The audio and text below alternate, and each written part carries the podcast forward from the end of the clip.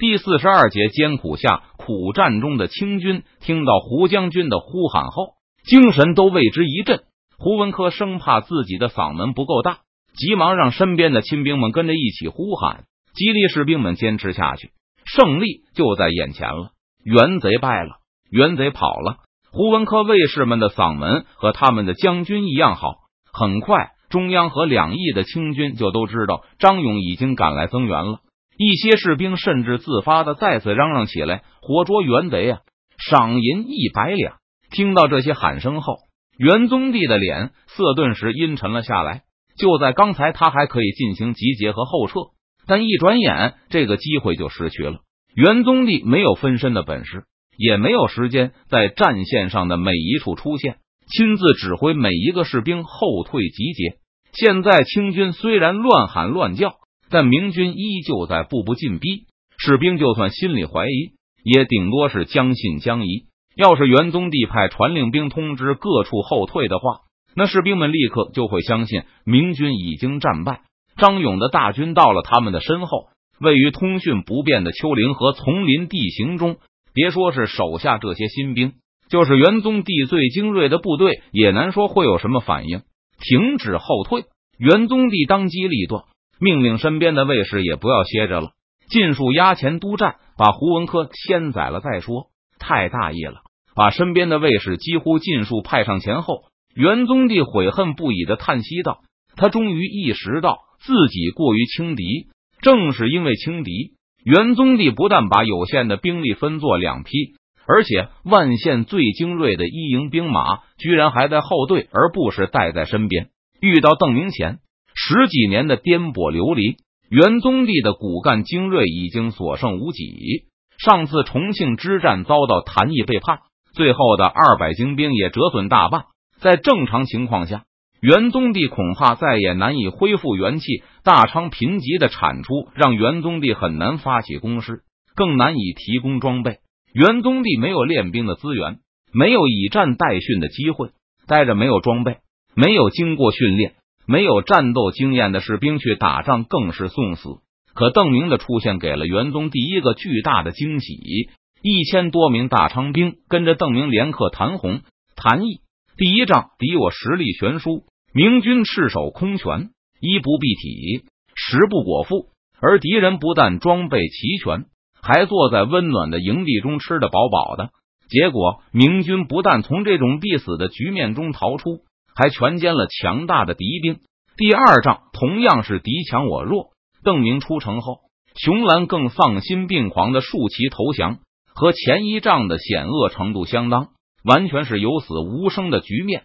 但明军再次以微不足道的损失打得谭毅全军覆灭。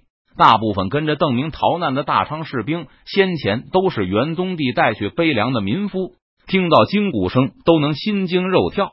其余的也都是放在营中留守的新兵，还有不少是水手船工。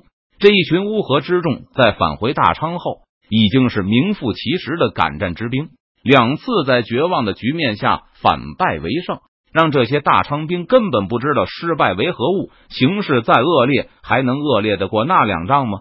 除了高昂的士气和必胜的信心外，这一千多士兵的装备也极尽豪华。邓明把从两坛那里缴获的装备都平分给了跟随他逃亡的将士。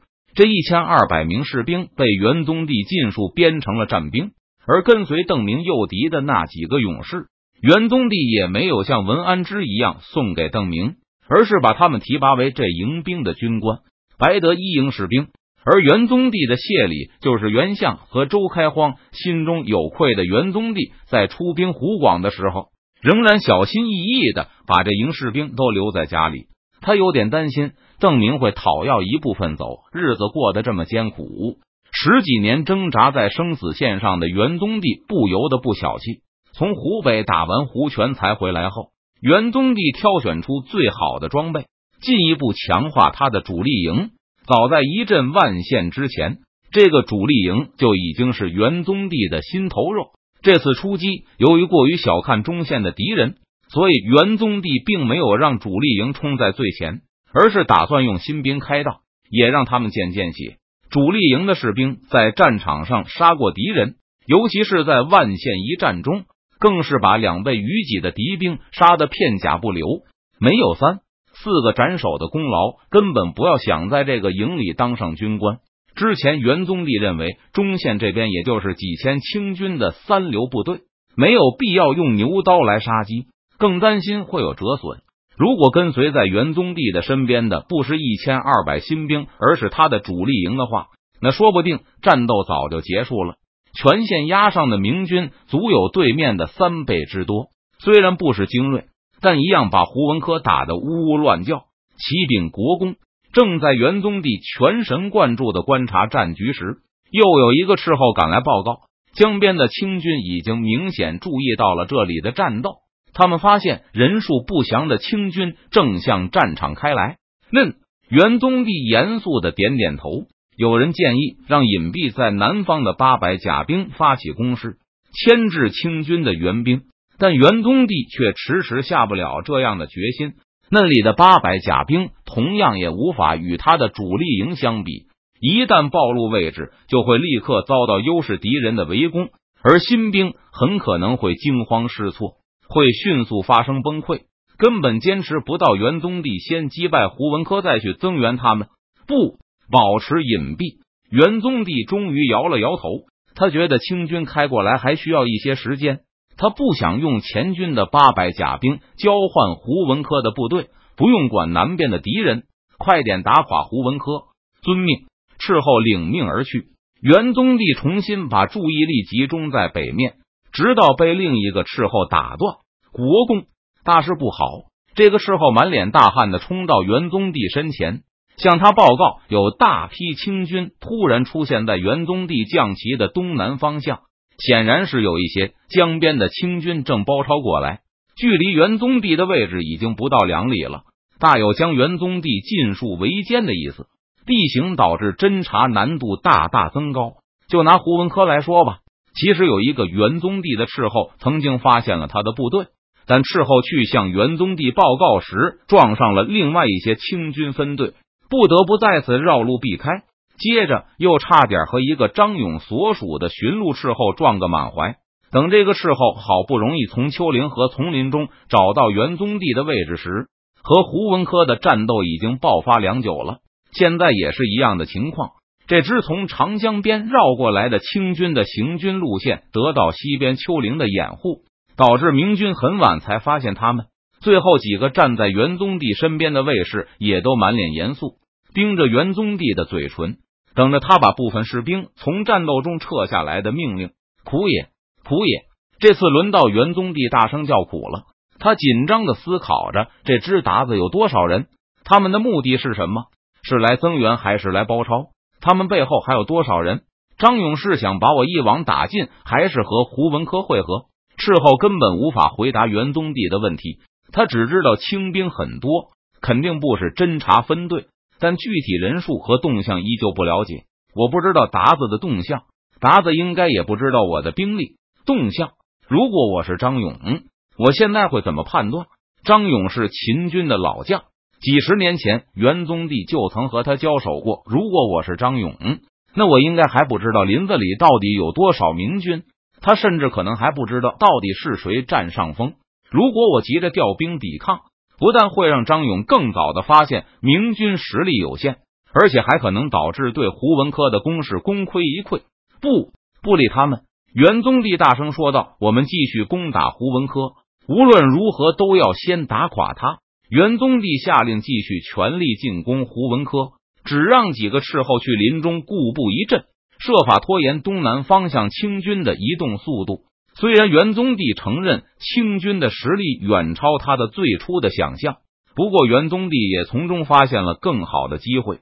万县明军的前军因为肩负侦察和开道工作，总体速度并不快；后军虽然晚动身，但急于追上统帅，速度要比前军快得多。元宗帝估计，现在他的主力营和另外近两千战兵已经距离战场不算太远了。如果击垮了胡文科，元宗帝有信心凭借手中的部队和张永斗一个旗鼓相当。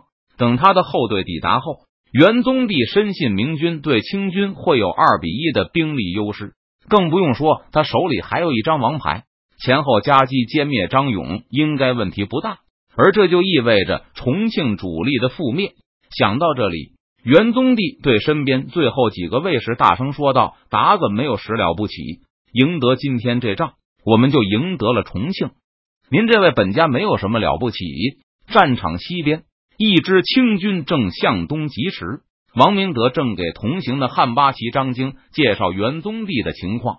这个张京带着十个牛录、一千汉八旗官兵，跟着前军一同行动。孙思克早就说过，这位和他同是正白旗的张京，还是一位火炮专家。